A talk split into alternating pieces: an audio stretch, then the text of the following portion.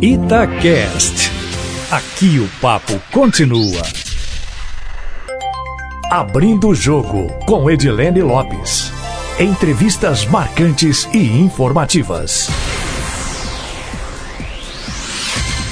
Vereador no quarto mandato em Belo Horizonte, Wellington Magalhães, que está atualmente sem partido e que deve ter pedido de cassação julgado nos próximos dias na Câmara Municipal, é o entrevistado do Abrindo o Jogo desta semana. Aos 53 anos, não é o primeiro processo de cassação que ele enfrenta. Segundo ele, pelo mesmo motivo, perseguição política. Acusado de ameaça a autoridades e fraude em licitação, ele afirma ser inocente e acredita que não será cassado. Mesmo assim, não descarta a possibilidade de deixar a política a partir do ano que vem. Sobre os comentários de bastidores de que é temido por colegas, ele afirma que não tem nada de perigoso. Vereador, eu sei que o senhor tem falado pouco com a imprensa, agradeço pela entrevista. Também sei que seu advogado que está aqui tem respondido algumas perguntas pelo senhor e exatamente por isso, agradeço também pelo fato de o senhor ter topado responder todas as nossas perguntas aqui no Abrindo o Jogo. Vereador, queria que o senhor contasse um pouquinho da trajetória do senhor. Quem é o Wellington Magalhães, de onde vem, qual que é a formação do senhor, como é que o senhor entrou na política? Queria que o senhor contextualizasse um pouquinho para o ouvinte da Itatiaia e do podcast Abrindo o Jogo. Eu entrei da política, com, comecei a trabalhar com o deputado, ele ganhou Carlos Murta, que foi prefeito de Vespasiano. Depois eu trabalhei com o Romeu Queiroz, depois eu trabalhei com o Graico Terrapinto, pai e filho. Eu fui chefe de gabinete em Brasília aqui. Depois eu vim trabalhar com o Dima Sabiano, foi deputado estadual, hoje é federal por três mandatos. Aí nisso aí eu saí na primeira candidatura em 2004 a candidato a vereador, onde eu ganhei a primeira eleição, 3.685 votos. Depois eu tentei reeleição, reeleição tive 14.321. Depois eu me encaçaram, né? Falando que eu dei uma sopa, que eu nunca dei essa sopa. Aí eu fiquei afastado um ano e meio. Aí voltei, fui eleito de novo com 8.700 votos, 1.800. Depois eu saí nessa outra reeleição e eu tive 13 mil e pouco. O senhor falou em cassação, não é a primeira vez que o senhor enfrenta um processo desse tipo. Eu queria que o senhor falasse das experiências anteriores e qual é a expectativa do senhor em relação ao resultado desse processo de cassação atual. O senhor teme ser cassado pela Câmara dos Vereadores? É, isso aí é o mesmo processo, Edilene. É simplesmente é, um, é uma pessoa querendo fazer um, um trampolim para se candidatar a prefeito e querendo me usar. É o mesmo processo, não há novidade nenhuma. As testemunhas deles de acusação são as mesmas, até umas foram, no outro não foi, nesses foram.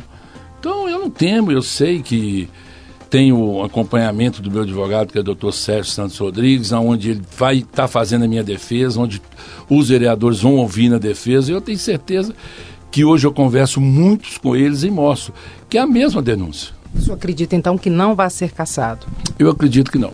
E quem é essa pessoa que arma para o senhor? É um grupo de pessoas? O senhor pode falar nomes? Como é que é? Não, isso aí foi, acho que meu crescimento na política muito grande incomodou muita gente. E através disso aí, minha irmã virou deputada. Uma, uma das principais pessoas que foi alvo dessas denúncias anônimas foi um segurança que era chefia de segurança lá, o Soátila, que eu tirei ele da segurança, ele era 20 anos lá, contratei um corpo de segurança, que é um delegado, um major e um coronel lá, e esse ato se juntou ao MP com fazendo várias denúncias anônimas, nada provando nada sobre nada. Então isso aí se começou sobre isso. Então eu também acabei com a verba indenizatória e incomodei alguns vereadores. É uma verba que era de 15 mil, apresentava sobre notas fiscais e eu acabei. Então isso foi mexendo e incomodando algumas pessoas que começou com denúncias anônimas. O senhor de fato ameaçou alguém, ameaçou algum vereador? O que, que aconteceu dessas ameaças todas que o senhor é acusado delas? O senhor fez alguma? Nunca ameacei ninguém. Nunca. O que, eu, o que eles falam de ameaça, então eu ameaço minha filha de 3 anos de idade. Nunca teve ameaça, nunca teve prova. Eles sempre usam coisas contra mim. A ah, esse é funcionando o Hélio Magalhães, nunca foi lotado no gabinete dele. Então, só falta falar agora que eu, a barragem lá de, de, de Brumadinho foi o Hélio Magalhães que fez. Então são coisas que falam e não provam nada. Então já tem o quê? Três anos de investigação e isso não se provou nada até agora. Uh, o fim do processo de cassação contra o senhor está chegando e muito se diz nos bastidores que aqueles vereadores que não ficarem com o Elton Magalhães estão perdidos depois. De fato, tem isso? Alguma chance de retaliação? E a pergunta que eu queria fazer para o senhor: o Elton Magalhães é perigoso? Em que sentido perigoso? Pode ameaçar alguém? Pode matar alguém? Eu falei, nunca ameacei, nunca matei ninguém, nunca mandei matar ninguém. Eu sou, sou amigo, sou companheiro. Então isso incomoda também. Então quando eu falo, ah, vai caçar o Hélio, tá? Não vai porque o Hélio. Jamais. Eu não tenho que falar de nada de vereador. Nada, zero. Simplesmente, eles são meus amigos. É uma convivência que a gente viveu vários anos. Sempre um ajudando o outro num projeto, sempre conversando. Então, ali se criou uma família. Não tem troca de favor, não tem dia de nunca campanha, não tem nada disso. De favores, nunca teve troca de favores. Teve a troca de amizades, companheirismo. Isso que é importante. Não vai ter retaliação se o senhor for caçado pela Câmara Municipal, possibilidade que o senhor não cogita. Não, zero. Não tem, nunca, nunca falei isso com ninguém. Isso aí é papo de conversa, pra, é, é a oposição que gosta de se criar isso. Morreu um policial legislativo da segurança da vereadora Nelly Aquino, presidente da Câmara Municipal de Belo Horizonte, e ali nos bastidores, alguns disseram: ah, será que o Wellington Magalhães tem a ver com essa morte? Será que seria um recado para presidente da Câmara? Isso chegou até o senhor? Em algum momento o senhor foi ouvido? O que, que o senhor acha dessa história toda? Isso é de rir, né? Isso é para rir. O rapaz eu nem conheço direito, coitado. Fiquei sabendo do falecimento dele. Agora, até a apuração por um, chamado para me ouvir, não sei por que também que falaram. E se falaram isso, eu tinha que ser ouvido, né? Não me chamaram, mas o que eu fiquei sabendo depois, que eu até procurei, coitado, procurei saber pela como a família está tudo, acho que era que tinha depressão, um negócio de. Uma depressão que tinha, então isso é muito triste. Agora, esses comentários que falam, isso aí é sem chance, né? É porque eu falo para você, daqui a pouco eu vou falar que Matuzinha, a barragem foi o Hélio Magalhães também. O senhor saiu do Democracia Cristã, o senhor vai se filiar a outro partido, o senhor disputa as eleições no ano que vem, como é que fica a carreira política do senhor caso o senhor não seja caçado? Ô, Adilene, se você falar comigo hoje, eu não sou candidato a nada. Eu me desfiliei para me cuidar junto desses processos meus, junto com meus advogados, e eu tenho por trás de mim um grupo político. Então, esse grupo político, se for da minha vontade, não.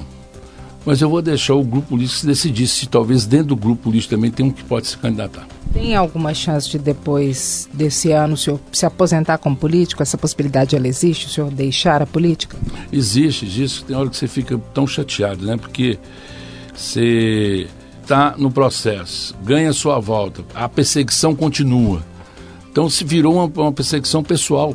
Então isso é muito ruim. Então acho, pô, o que incomoda eles é eu na política. Então isso é muito chato. Então isso aí eu penso muitas vezes, porque eu tenho quatro filhos e eu tenho que criar meus filhos. Saindo ou não da política, tem algum candidato a prefeito ou pré-candidato que o senhor apoiaria para a eleição do ano que vem? Como é que está essa construção? Quem que é o nome que para o senhor seria o nome ideal para a Prefeitura de Belo Horizonte em 2020? Ah, Edilene, eu apoio o Calil lá na Câmara com os projetos todos. Vejo o Calil que a cidade ele fez muita coisa. É um, um homem de compromisso, um homem de palavra.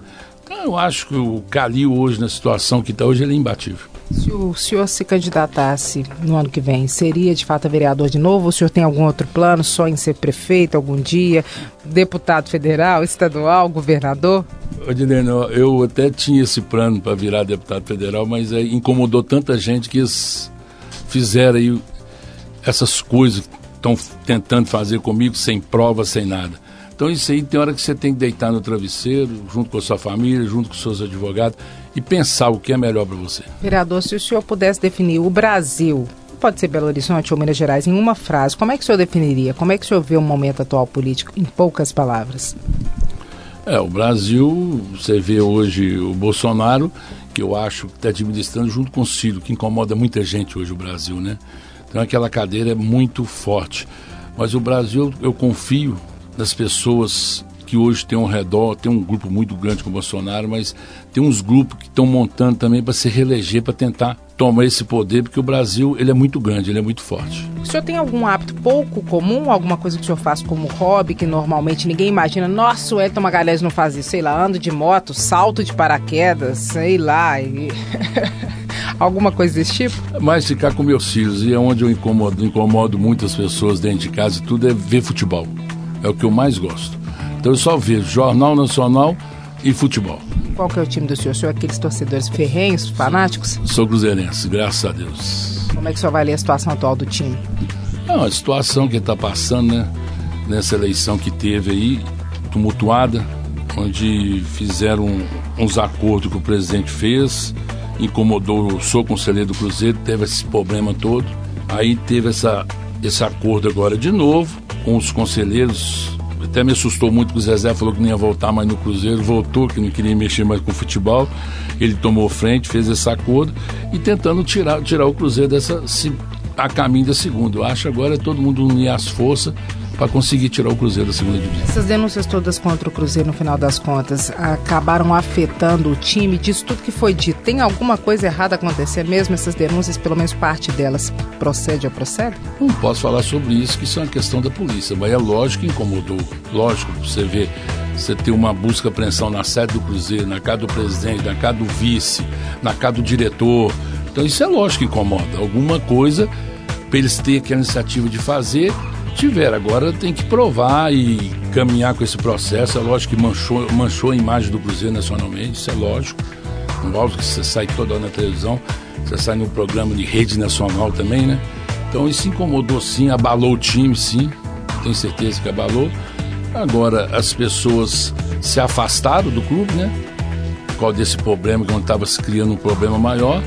Agora é o Cruzeiro tentar voltar no lugar que sempre teve. Presidente, provavelmente essa vai ser a última entrevista veiculada antes do fim do processo de cassação do senhor, ainda sem saber o resultado. Qual que é o recado que o senhor dá para o eleitor do senhor, acompanhando o senhor diante dessa situação e desse processo? Odilene, o, o recado que eu dou é agora que eu comecei, porque sempre quando a gente vai dar uma entrevista, ela é editada. Então eles não sabem, igual você fala assim, eles chegam e falam, manchete, o Wellington desvia de 30 bilhões. Nunca teve 30 bilhões, nunca teve desvio naquela Câmara Municipal. A verba de publicidade foi 17 milhões e 700 mil, que foi distribuído para todo órgão de publicidade. Todo. O que hoje falam de mim, todos receberam. Aí fala, desvio de licitação na Câmara. Nunca teve lá na Câmara. Os funcionários são efetivos, eles têm um salário alto. O contato do presidente com esse pessoal é zero. Tudo na Câmara é feito sob pregão eletrônico. Eu nunca conversei com um dono de empresa dentro da Câmara, eu nem sei quem é. Então são coisas que a imprensa bota e o povo vê. Então isso me chateia muito, me chateia, entendeu? Então, dentro do processo, igual meus advogados falam, a questão é dentro do processo. Então, eles estão querendo me contaminar pela imprensa. Não é por provas, que provas? Ah, que eu tenho uma mansão, que a, minha, a casa que eu moro está na minha declaração de imposto de renda. Eu sempre tive carro bom. Meu carro está lá no imposto de renda. Qual a irregularidade? É igual o Bolsonaro, o Ciro Bolsonaro que eu falei na, na entrevista. Ele, o, o, Bolsonaro é acusado que tem mansão, tem isso, tem aquilo, o Ciro, tudo. Sempre da política. Então, como que eles conseguiram? Todos os processos do senhor já terminaram ou não? Todos estão ainda em aberto, não tem decisão final? Não, nenhum tem decisão final. Tem, tem algum temor de ser condenado nesse processo? Não. Primeiro que eu tenho bons advogados e segundo que eu tudo que estão falando, eles não têm uma prova. Então tem medo de uma sua condenação. Quando existem essas acusações, normalmente não acusam só o senhor e sempre há mais alguém é, que é acusado também. Teve, o senhor falou na imprensa e teve um episódio que, inclusive, muitos de nós da imprensa é, conhecíamos, conhecemos o Márcio Fagundes, que era o chefe da comunicação da Câmara Municipal de Belo Horizonte, ficou, foi preso e chegou a ficar preso por um tempo. Como é que é isso no relacionamento entre vocês, quando é preso alguém muito próximo ao senhor? Ele não tinha responsabilidade nenhuma de fato? Como é que senhor vê alguém da equipe sendo preso? Como é que é isso internamente? Ele é pior que prender a minha mulher. Ficou dois dias preso. É pior ainda, deixando meu filho dentro de casa, coisa que ela nem ia na Câmara. Isso aí eles se montam e se fazem para que para alguém falar alguma mentira, alguma que não teve. Fiquei por o Márcio Fagundes. Assustei, eu, Márcio, minha, minha esposa. Tem, tem nada sobre, sobre. Foi depois de um ano e meio, onde teve a primeira investigação, sem uma novidade nenhuma. Você acha que é tudo político? Não, há acusações, são todas anônimas, feitas pela pessoa que eu te falei, que eu sei que é ele. Você não pode falar o nome. Já falei você, o Átila trabalhou na, na Câmara 20 anos. Mas de político especificamente nenhum, senhor? A, a lógica vai para políticos por fora. Ações políticos fora. Então eu incomodei muita gente. Minha irmã deputada, o presidente da Câmara, eu sair deputado federal. E se incomoda muito bem. Ainda mais eu como pessoa que eu, tipo assim, eu fui aprovar um projeto, três vereadores assim, você não vai pôr em pauta. Eu eu vou pôr em pauta e você me derruba no plenário, igual o fim da verba legislatória. Então são coisas que eu não aceito me impressionarem, então isso aí se incomoda. Então eu posso ter também feito inimigos. E na política você não só faz amigos. Então aqueles inimigos se incomodaram, se juntaram a essa pessoa e só fizeram denúncias anônimas. Então um recado para o senhor, resumindo, de todos esses, esses processos para o eleitor do senhor antes desse último processo de cassação na Câmara é que o senhor é inocente. Sou inocente e estão querendo me condenar pela imprensa. Só isso. Então, as pessoas que me conhecem vão me esperar ser julgado, tem os recursos todos, então a gente nunca pode condenar uma pessoa. E eu, eu sou inocente, isso eu falo de pé junto. Vereador, muito obrigada pela entrevista, ainda mais nesse momento que para o senhor eu sei que é um momento delicado, o senhor tem falado pouquíssimo com a imprensa, então agradeço o senhor. E para acrescentar no final, porque eu não resisto, o senhor sempre diz, ah, não, as entrevistas são cortadas, o podcast Abrindo o Jogo vai ser veiculado na íntegra. É, o que, que o senhor já disse de informação em entrevista que o senhor considere muito relevante em outras entrevistas, não para Itatiaia, que, que foi cortado e que o senhor quer falar? Não, talvez não é ser cortada. Eu, eu não estou dando entrevista, Juliana. Foi a primeira entrevista junto ali com o Eduardo Costa. Foi igual do meu, meu advogado foi falar lá na primeira, acho que é na segunda oitiva da minha defesa, ouviu a delegada, a outra delegada, as delegadas que eu nem conheço, tá lá e ouviu todo mundo, ouviu o acusador, na fala dele não puseram, cortaram. Então, como você vê que é a maldade da imprensa. Fica sem contraditório na avaliação. É, fica, fica, isso é horrível. Você tem que ser. Então, ela, eles querem o quê? Me condenar pela imprensa. Será que a imprensa quer me tirar de lá? Pedir de quem? Entendeu? E a Câmara não é justiça, não. Justiça está lá o processo. A Câmara é uma casa política. Ela não tem que se julgar ninguém, não. O principal adversário político do senhor hoje, que o senhor acredite, é o vereador Matheus Simões, do Partido Novo, ou não? Eu não vou nem nominar o nome dessa pessoa, porque é uma pessoa que quer usar de trampolim para ser candidato a prefeito. Então, ele, para mim, é um vereador de internet, da rede social, nunca subiu uma favela, nunca pôs uma bermuda para saber que lá na ponta o pobre está precisando. Entendeu? Então, o povo de Belo Horizonte tem que ficar muito esperto sobre isso. Entendeu? Então não fala adversário, ele simplesmente quer subir um trampolim para usar as medidas. Que é um decoro maior que ele fez dentro da casa que empurrou o vereador? Isso é decoro parlamentar. Entendeu? Então, infelizmente é isso. É uns vereadores aproveitando da rede social. O senhor tem a mesma opinião em relação ao Gabriel Azevedo? É diferente? Ah, o, o, Gabriel tem uma convivência, nós sempre conversamos tudo, mas ele não usa um, um, um, um trampolim de uma pessoa para querer se. Ele mostra o serviço dele. É o perfil dele, ele veio desse jeito, mas tem certas pessoas que vêm. Igual o que está acontecendo, passando lá na Câmara Federal com aquele deputado Janone. Ele falou que todo mundo lá é ladrão. O único não é ele. Ele já foi pro decoro, perdeu, já mandou pro plenário. Então a gente não pode usar essas palavras e jogar para a rede social. Ele fala que, o, o Matheus fala que o, o cara que mais economizou, economizou o quê? Ele anda com segurança, para quê? Falando que eu ia matar ele, que, gente, jamais, não mata nem uma formiga. Ele vê desse policial tá na rua correndo atrás de bandido, tá lá o dia inteiro dentro da cama em pé. Isso é certo, isso é correto? Isso, é, isso que é uso de dinheiro público para mim. Vereador, muito obrigada pela entrevista, viu? De nada, Dilene, estou só às ordens. Nosso agradecimento também aos ouvintes. Quem quiser mandar observações, críticas e sugestões, estamos atentos nas redes sociais da rádio, no meu Instagram, Edilene Lopes, e também pelo e-mail edilenelopes.com.br. Nosso objetivo é sempre trazer informações em primeira mão. Até a próxima! Abrindo o Jogo, com Edilene Lopes. Entrevistas marcantes e informativas.